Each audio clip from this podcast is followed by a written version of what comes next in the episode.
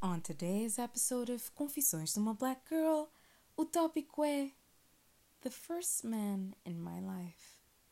Yeah, people. Primeiro homem da minha vida.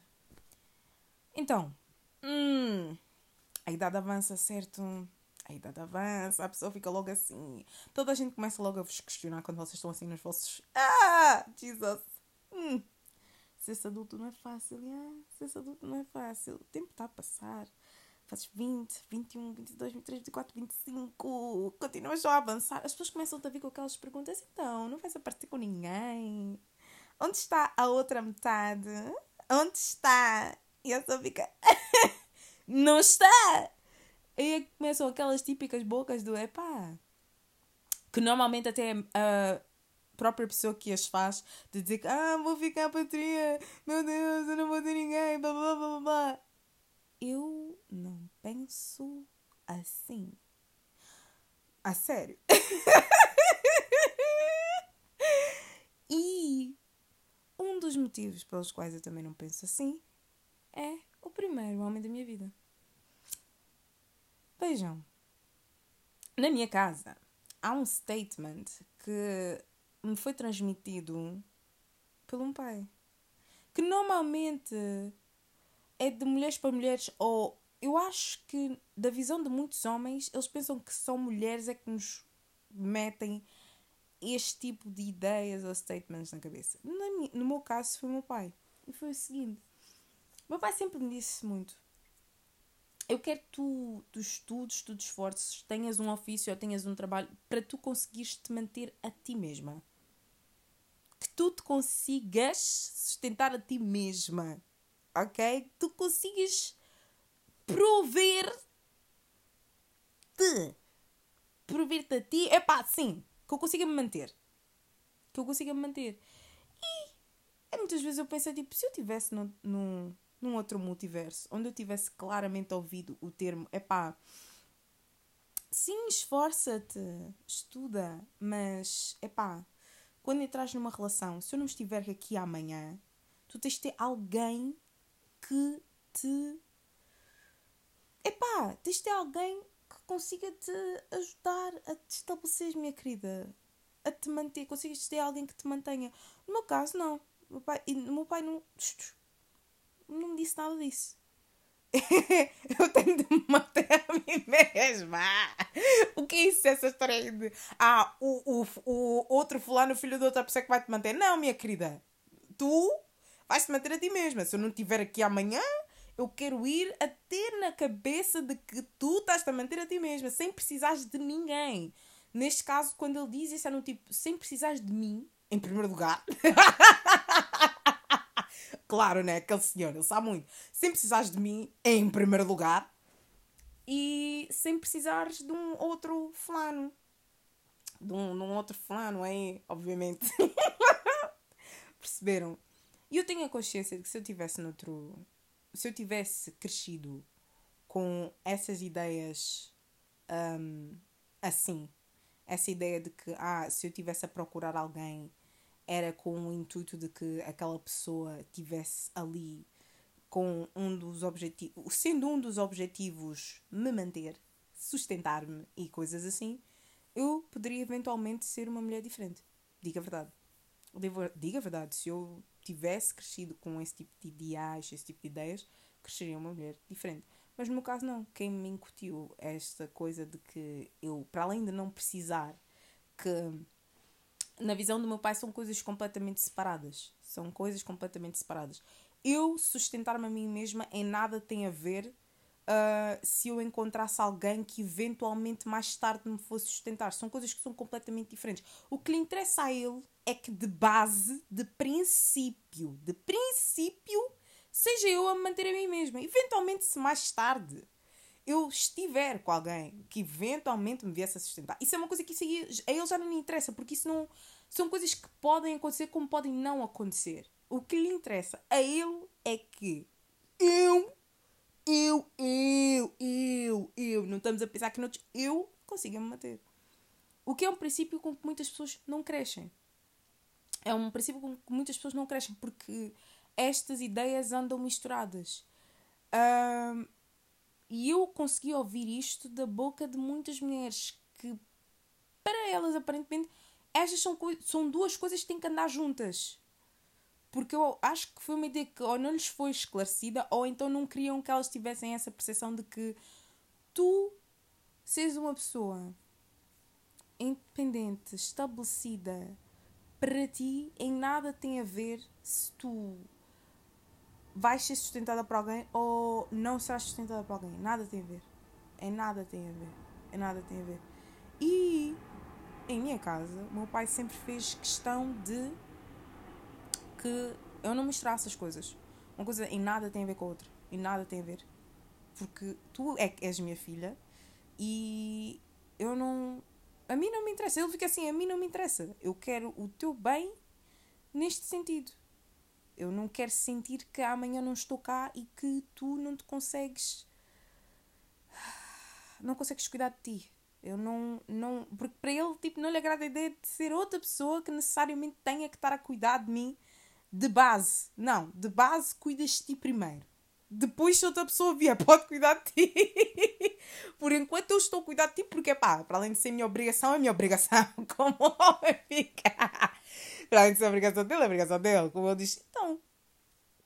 E isto são coisas que normalmente, não é? Principalmente da, daquilo que eu vejo que na cabeça de muitos homens pensariam que, pá, não.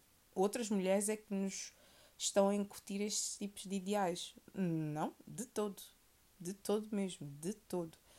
Eu tenho a noção de que muitas outras, tal como eu, tiveram estas ideias a serem transmitidas pelo primeiro homem da sua vida, que no meu caso foi o meu pai, mas para outras pode ser o avô, o irmão, o primo, o padrasto que tiveram consideram que é pai, ou um amigo muito próximo da família que lhe transmitiu aquilo. Epá, é aquela figura.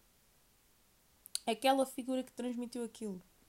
Nesse caso, o primeiro homem da minha vida, a mim definiu, bast definiu bastante. Várias coisas que fazem com que eu não tenha essa essa preocupação essa ideia de ah, vou eventualmente ficar sozinha porque não. Não, porque te juro, essa foi uma segurança que me foi passada mesmo por ele. Porquê? Sozinha porquê? Sozinha como? Ele próprio tipo, não se importa com nada disso. Porquê? Uma das outras coisas também que o meu pai disse, eu pensei que disse, isso, isso, isso, pá, ele só solta só pérolas, só pérolas. Um, em relação a relacionamentos, uh, uma das outras coisas que ele falou foi: um, Eu não preciso de saber com quem vocês namoram. Em todo caso, vocês é eu e meu irmão. Não preciso saber com quem vocês namoram. Muito honestamente, não preciso. Um, se estiveres a experimentar, tens um namorado aqui hoje, imagina que vocês acabam daqui um mês. Se me apresentares para quê? Vai sair da minha vida eventualmente. Voltas a ter outro, faz três meses ou um, nem se disseres que fez tipo um ano ou dois. Pode eventualmente acabar. Eu não preciso que me estejas a apresentar todas as, digamos, entre aspas, experiências que tu estás a ter. Porque no final de contas, sim, tu estás a tentar tu estás à procura, até eventualmente encontras alguém que diz, pá, yeah, é esta, pessoa. Yeah.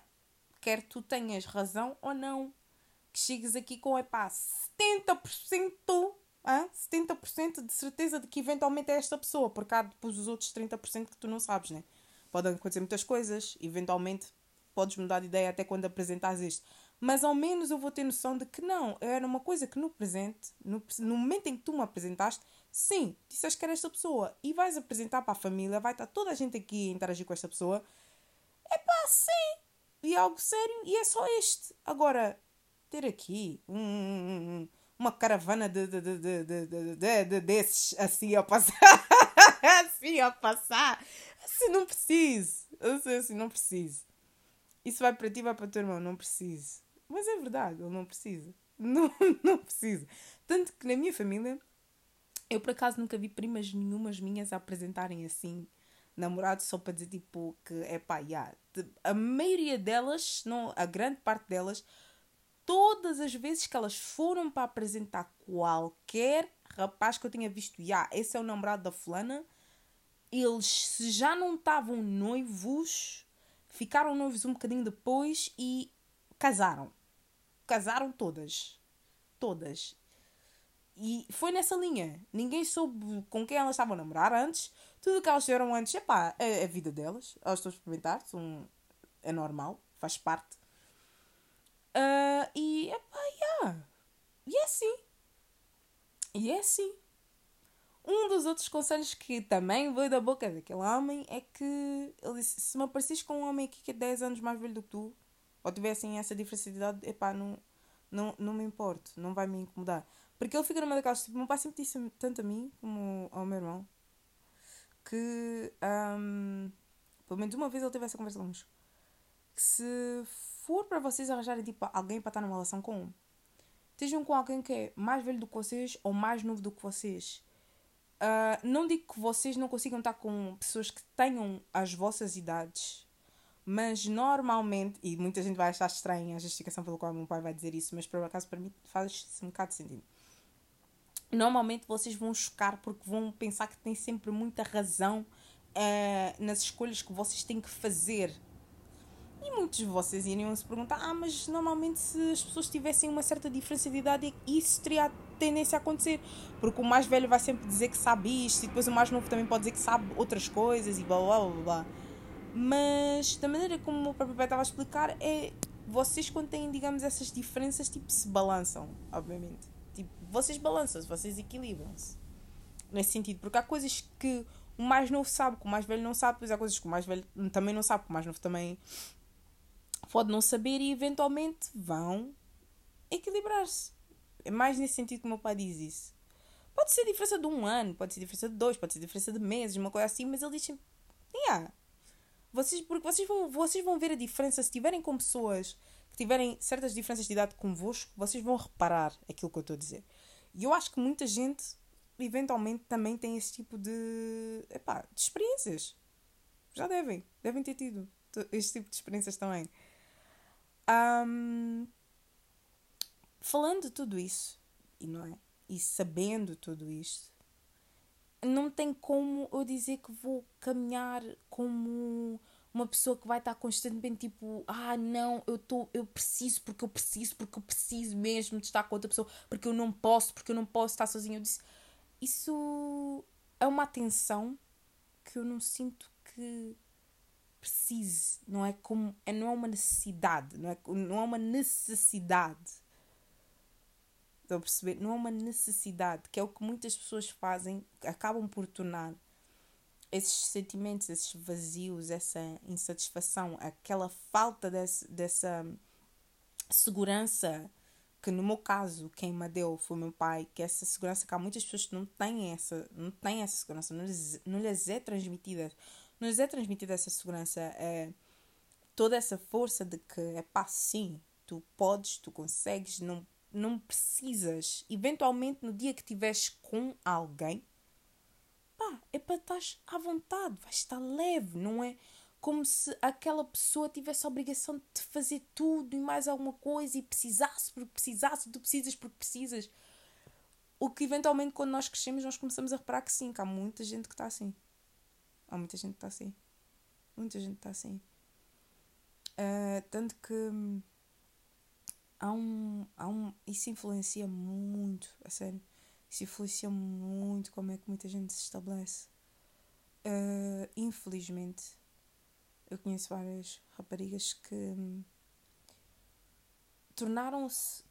Não é só tornaram-se mães solteiras, mas encararam mais a ideia de serem mães solteiras com o princípio de que, um, como nunca tiveram ninguém que as amasse assim, que as valorizasse dessa maneira, que tendo aquela criança, aquela criança, digamos assim, entre bastantes aspas, teria, digamos, a obrigação de as amar incondicionalmente porque elas, epá, yeah, são mãe delas. O que é um pensamento que para mim consegue ser até um bocadinho triste. É, consegue. Consegue ser um bocadinho triste. Porque faz, faz as pessoas questionarem, mas a sério? A sério? A sério? Tu estás disposta a colocar aquela criança, aquele ser a passar um, certos tipos de dificuldade, às vezes que não são necessárias. Tudo também por causa de um pensamento que é. E não dá para nós escondermos um bocadinho egoísta da tua parte. Num sentido em que tu queres ser amada e porque tu precisas de ser necessariamente amada por alguém. De todos os motivos que existem para vocês terem filhos, por favor. Este. Por favor. Este. Eu não acho que devia ser um deles. Mas, then again, quem sou eu, não é? É só mais uma opinião. It's assim, then again, quem sou eu? É só mais uma opinião. Só mais uma opinião. Só mais uma opinião. Mas, sim, people. Define muito. O próprio respeito que tu tens para contigo. O, a maneira de estar.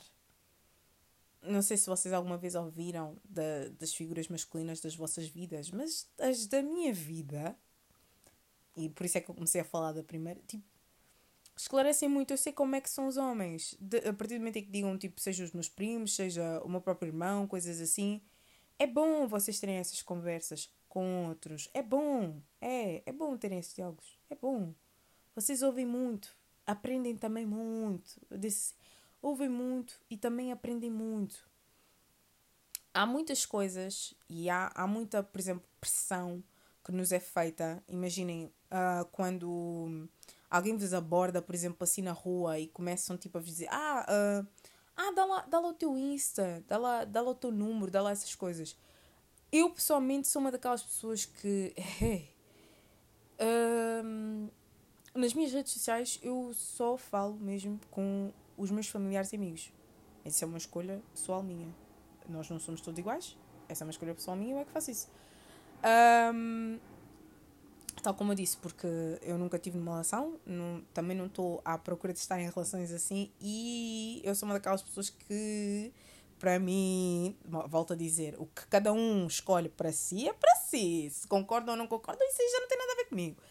Uh, que é mais fácil que eu comece a falar com alguém que eu conheci eventualmente na rua ou, num, ou no trabalho, ou na universidade, ou no supermercado, coisa assim, mais fácil eu literalmente hum, interagir com alguém assim do que dizer que à primeira vista foi porque mandaram mensagem numa rede social que eu automaticamente vou responder porque eu não tenho tendência a responder.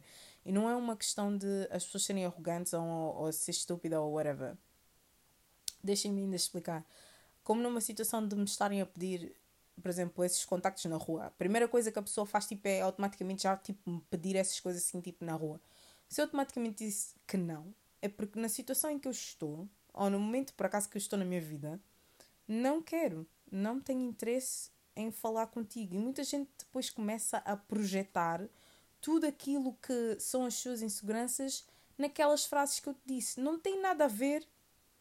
E eu disse mesmo, não tem nada a ver se tu achas que és mais alto, baixo, se és preto, se és branco, se és amarelo, se tens o dente X, se estás a usar aparelho, se não tens, se és mais magro, se és mais forte, se és, não interessa, não interessa, tipo, não, boy. Se eu estou a dizer, tipo, de momento, já te falei, não, não quero. Yeah, não quero. E nem sequer é naquela estupidez, porque depois há, há outras pessoas que automaticamente, ao sentirem-se pressionadas dessa maneira, que elas vão automaticamente tipo, dar, as, as redes sociais vão dar os números, vão dar tudo isso, sim. Eu prefiro mil vezes, e é, e é isto mesmo que eu mantenho nisto, eu prefiro mil vezes que aquela pessoa que não me conhece de lado nenhum crie essa imagem porque isso também vai dizer, vai, isso também vai fazer com que eu crie uma certa imagem daquela pessoa. Prefiro mil vezes que tu fiques a pensar que sim, que eu sou parva, sim, que eu sou arrogante, sim, que eu sou tudo isso. Mas, mais uma vez, quem formulou essa ideia da minha pessoa foste tu. Não é porque eu te disse não aqui e que tu não paraste nem para ouvir o porquê de tu dito que não, que automaticamente já vais começar a querer, tipo, me ofender. Ao ofenderes-me, ou dizes, ah, tens boa mania, ou, ou ah, não sei o que, és boa achada, blá blá blá. Isso vai mostrar muito acerca do teu caráter. Em primeiro lugar, és uma pessoa que não sabe ouvir, não. Em segundo lugar, já começas tipo. Um, vens boé doce, do nada já estás a vir com falta de respeito. Não.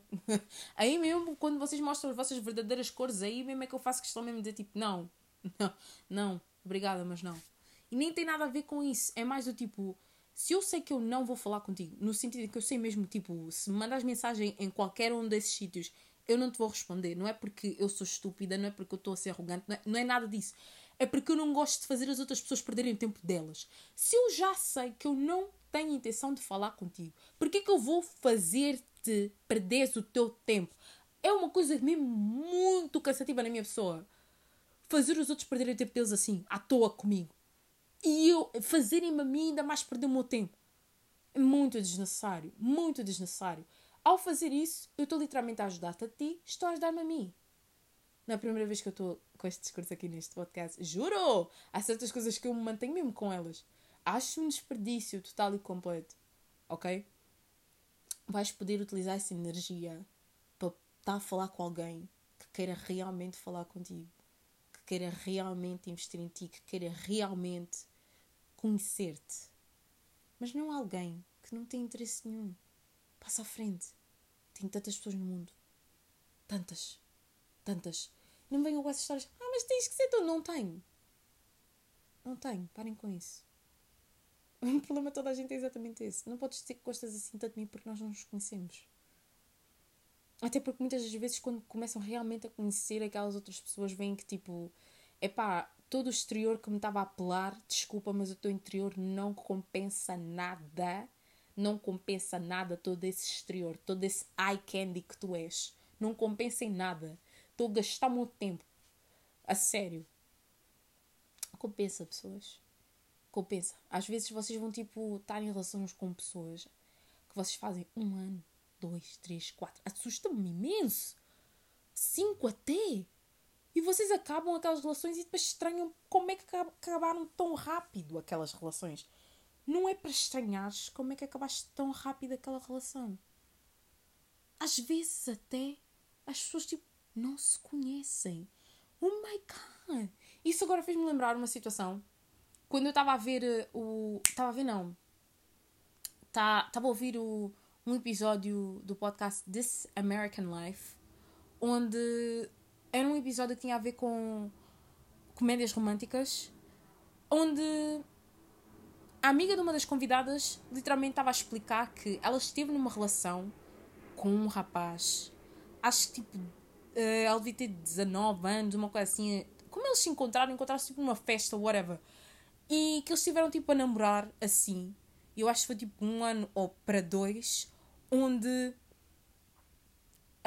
um, chegou uma altura né, na relação deles em que tipo ela acabou por descobrir que o rapaz não sabia ler.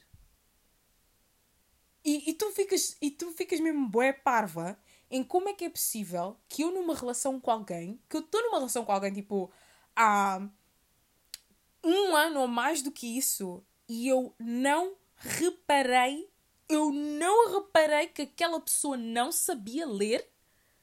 Como é que tu. Eu quando. Eu, eu mesma, quando eu vi. Quando eu estava a ouvir aquilo, a minha reação foi: What? Eu estava: O quê? Não! Mentira! Mentira! Mentira! Mentira! Como é que é possível? Tipo, a relação. Mãe, é My Days. A relação. Tipo, a relação dela. Foi, oh! Mudou completamente. Mudou completamente. Mudou completamente. Até se eu não estou em erro, acho que até deviam ter namorado eles uns 3 anos. Foi que eles namoraram durante um bom tempo, já. Yeah. Foi um bom. Yeah. Eles namoraram durante um bom tempo. Eles eram apresentados em, em, em, ambas as famílias. Ela achava que ele era tipo o homem da vida dela. Estava tudo de uma maneira tão. E. Mas Muita gente ia pensar uma coisa tão simples como o facto dele não saber ler mudou completamente a dinâmica da relação deles. Pelo menos até ela descobrir que ele não sabia ler, mudou completamente a dinâmica deles. Mudou completamente a dinâmica deles. E parece até que ela só descobriu isso uh, uma vez eu acho quando ela estava a falar tipo com a mãe dele ou uma coisa assim, que ela por acaso tinha reparado que ela nunca via fotos dele, por exemplo, na escola ou foto tipo da. Quando vocês tipo acabam a escola e coisas assim. Que ela ficava tipo, pá, nunca vi, nunca vi fotos nenhumas tipo dele em formatura de nada. Nunca vi. E ela por acaso também nunca estava a pensar muito nisso, mas é quando a verdade apareceu assim. Pessoas. Pessoas! Não, parem com isso. Então, tipo, ela falou, obviamente, e ela disse que aquilo não seria algo que ia fazer com que eles tivessem necessariamente de acabar a relação que eles tinham. Não, aquilo não seria algo que faria com que eles tivessem que acabar a relação que eles tinham, porque ela dizia que o amava, vocês sabem, aquelas coisas, patati patatá. Mas, com o passar do tempo, imaginem, depois dela saber isso, para além dela começar tipo, a ver que cada vez que eles iam tipo, aos restaurantes que davam um menu ao rapaz, mas ele tipo dizia sempre: Ah, eu vou comer o que tu pedires. Coisas assim, tipo, eu vou sempre comer o que tu pedires. Ou, por exemplo, estamos a ir ao cinema: Ah, eu vou ver o que tu quiseres ver. Ou coisas assim, whatever, blá blá blá. Ou nunca tens apanhado a dizer que tipo, ah, estás a ler um livro ou estás a. Ela, ela começou tipo a reparar que, meu, uma coisa dessas, uma coisa dessas tu não reparaste mesmo. Eu já vos disse. Se tu estás a conseguir namorar anos com alguém, tu não estás a reparar um detalhe desses. People! nós seres humanos, nós seres humanos, temos que começar a ter cuidado.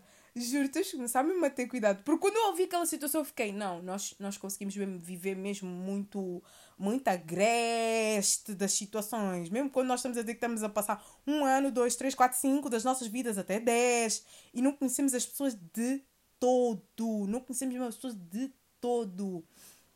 Imaginem ainda o que é que é uh, que nessa relação um, ela começou a tentar motivá-lo para ele aprender a ler, obviamente, como eu acho que qualquer pessoa faria. Ou pelo menos isso também seria o que eu iria eventualmente fazer.